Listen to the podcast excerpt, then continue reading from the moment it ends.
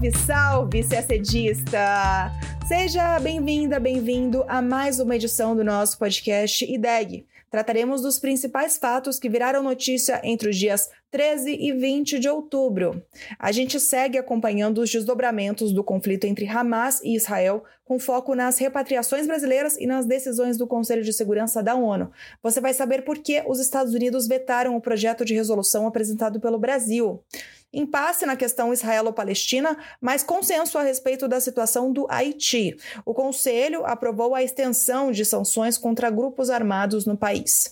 Falamos também de América do Sul a Câmara dos Deputados aprovou o protocolo de adesão da Bolívia ao Mercosul e agora o projeto de decreto legislativo será votado no Senado.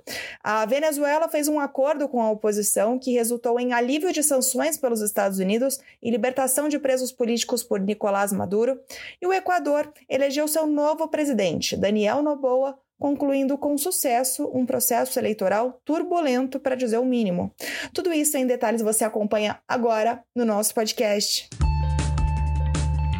O conflito entre Israel e Hamas se agrava com consequências humanitárias gravíssimas. Como fizemos na semana passada, vamos nos concentrar em dois aspectos desse conflito que se desdobraram nesta semana, que são possivelmente os mais relevantes para o CACD.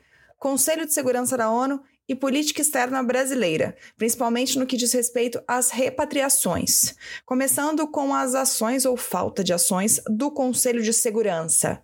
Na sexta passada, dia 13, o ministro das Relações Exteriores, Mauro Vieira, terminou mais cedo sua viagem ao Sudeste Asiático e cancelou sua ida às Filipinas para comparecer à reunião do Conselho de Segurança da ONU em uma sessão de emergência convocada pelo Brasil que preside o conselho em outubro. Mas nada saiu dessa, dessa reunião, nenhuma resolução. Na quarta, dia 18, o Brasil propôs uma resolução ao conselho, mas ela foi vetada pelos Estados Unidos. Rússia e Reino Unido se abstiveram e os outros 12 membros foram favoráveis. Uma nova versão será agora elaborada ainda sem prazo, segundo o Itamaraty. O projeto de resolução apresentado pelo Brasil condenava todas as formas de violência contra civis, inclusive os atos hediondos de terrorismo por parte do Hamas e a tomada de reféns. O texto conclamava a libertação imediata e incondicional desses reféns. Também conclamava todas as partes a cumprirem rigorosamente as suas obrigações internacionais, em particular as relacionadas com a proteção de civis infraestrutura civil e pessoal humanitário. O projeto de resolução também salientava a necessidade urgente de acesso humanitário aos civis. O projeto refletia ainda a necessidade ética de fornecer aos civis em Gaza eletricidade, água, combustível, alimentos e suprimentos médicos, a necessidade de serem protegidos contra deslocamentos forçados quando as condições no terreno não garantem um deslocamento seguro.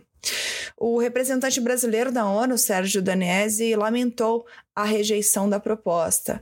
Ele, que explicou tudo o que a gente acabou de explicar aqui sobre a proposta, também disse o seguinte, abre aspas, infelizmente, muito infelizmente, o Conselho foi mais uma vez incapaz de adotar uma resolução sobre o conflito israelo-palestino. Mais uma vez, o silêncio e a inação prevaleceram, fecha aspas. Ele acrescentou que, embora a ação coletiva tenha se tornado impossível no Conselho de Segurança, o Brasil espera que os esforços de outros atores possam produzir resultados positivos e que esses esforços devem ser rápidos, eficazes e substanciais. O embaixador russo na ONU, o que se absteve, tinha exigido a inclusão de um pedido de cessar-fogo imediato. Mas, como os Estados Unidos com certeza vetariam uma resolução com esse conteúdo, esse pedido ficou de fora o que não foi suficiente. Ainda assim, os Estados Unidos foram contra, alegando que o texto não menciona o direito de autodefesa de Israel. Agora sobre a política de repatriações. Até a quinta-feira, dia 19, já haviam pousado no Brasil seis voos da Operação Voltando em Paz. Mais de mil pessoas já foram trazidas de volta ao território brasileiro desde o início dos conflitos, ou seja, em menos de duas semanas. Outros dois voos partirão de Tel Aviv em 20 e 22 de outubro. Tendo em conta as condições locais e a operação regular do aeroporto de Tel Aviv, após a realização dos sétimo e oitavo voos de repatriação partindo de Tel Aviv, não são previstos outros voos para brasileiros em Israel. Já o grupo de cerca de 30 brasileiros e familiares diretos deles que aguardam retirada da faixa de Gaza, esse grupo segue abrigado nas proximidades da fronteira com o Egito. Segundo Itamaraty, o governo brasileiro, por meio do escritório de representação do Brasil em Ramallah, mantém um permanente contato com esses nacionais que vem provendo informações e itens de primeira necessidade. Veículos contratados pelo Itamaraty seguem de prontidão, aguardando a abertura da passagem de Rafah, que é a cidade na Palestina, perto do Egito. Ainda segundo o Itamaraty, o Brasil continua reiterando gestões em alto nível para viabilizar a entrada dos brasileiros no Egito. A aeronave utilizada pela Presidência da República permanece no Cairo, aguardando autorização para resgatar os brasileiros procedentes da faixa de Gaza. Ainda falando de Conselho de Segurança da ONU, na quinta, dia 19, o Brasil presidiu a reunião do Conselho que aprovou a renovação do regime de sanções aplicados a indivíduos designados pelo Comitê de Sanções sobre o Haiti. Esse regime, estabelecido em outubro do ano passado e ampliado no início de outubro deste ano, inclui proibição de viagens internacionais e congelamento de bens de indivíduos determinados, além do embargo à transferência de armas, munições e equipamentos de segurança, com exceção daqueles destinados ao governo do Haiti e de transações autorizadas pela ONU. As sanções multilaterais referentes ao Haiti têm o objetivo de impedir o acesso do crime organizado a armas e recursos, auxiliando o governo haitiano em sua política de segurança, sem impor dificuldades econômicas e humanitárias à população do Haiti.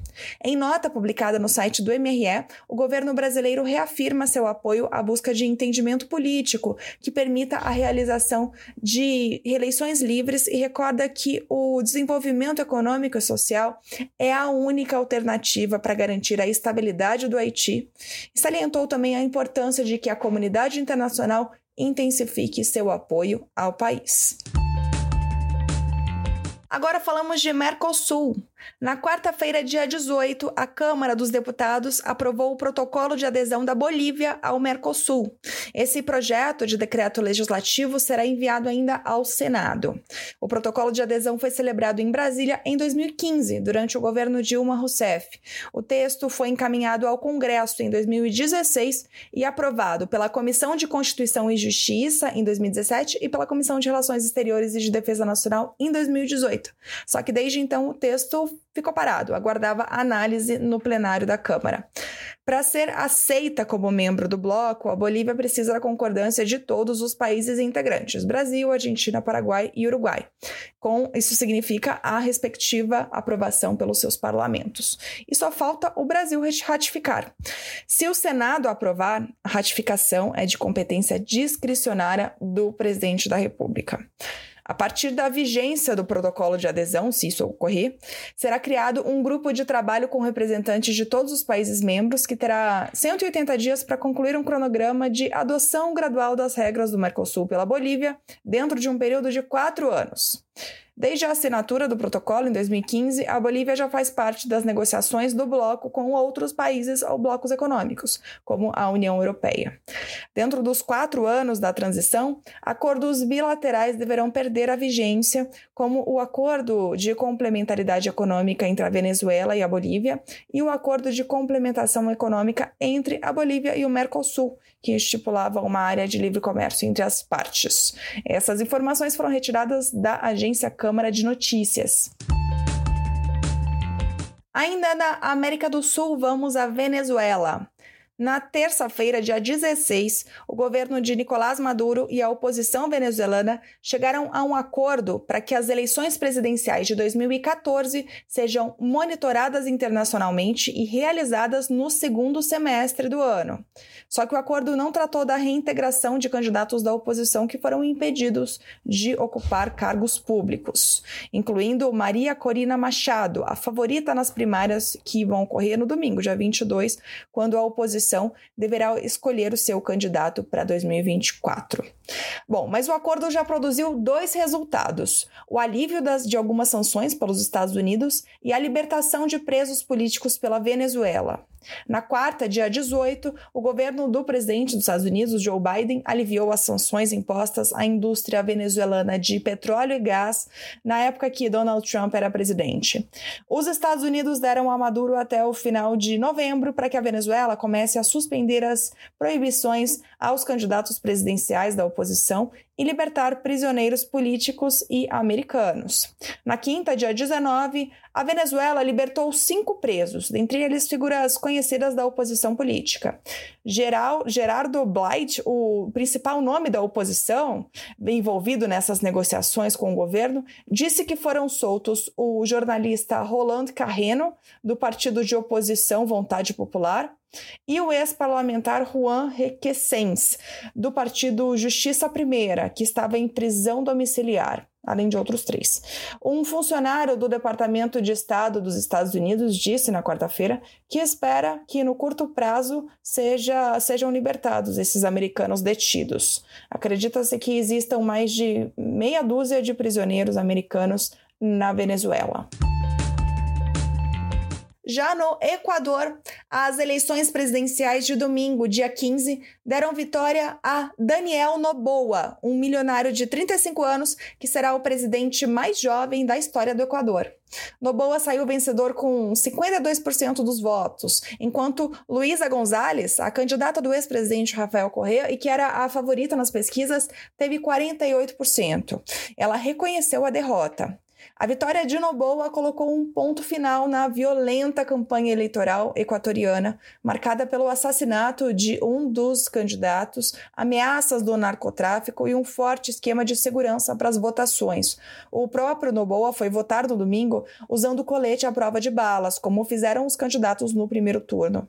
O presidente eleito, que é de uma família de um império empresarial que inclui a exportadora de banana Bonita, uma das principais do país, assumirá um mandato atípico que terá início em dezembro em uma data ainda a confirmar e durará apenas até maio de 2025. É porque Noboa vai completar o mandato do presidente atual, Guilherme Lasso, que dissolveu a Assembleia Geral, Assembleia Nacional e convocou eleições antecipadas em meio a um processo de impeachment sob acusação de corrupção.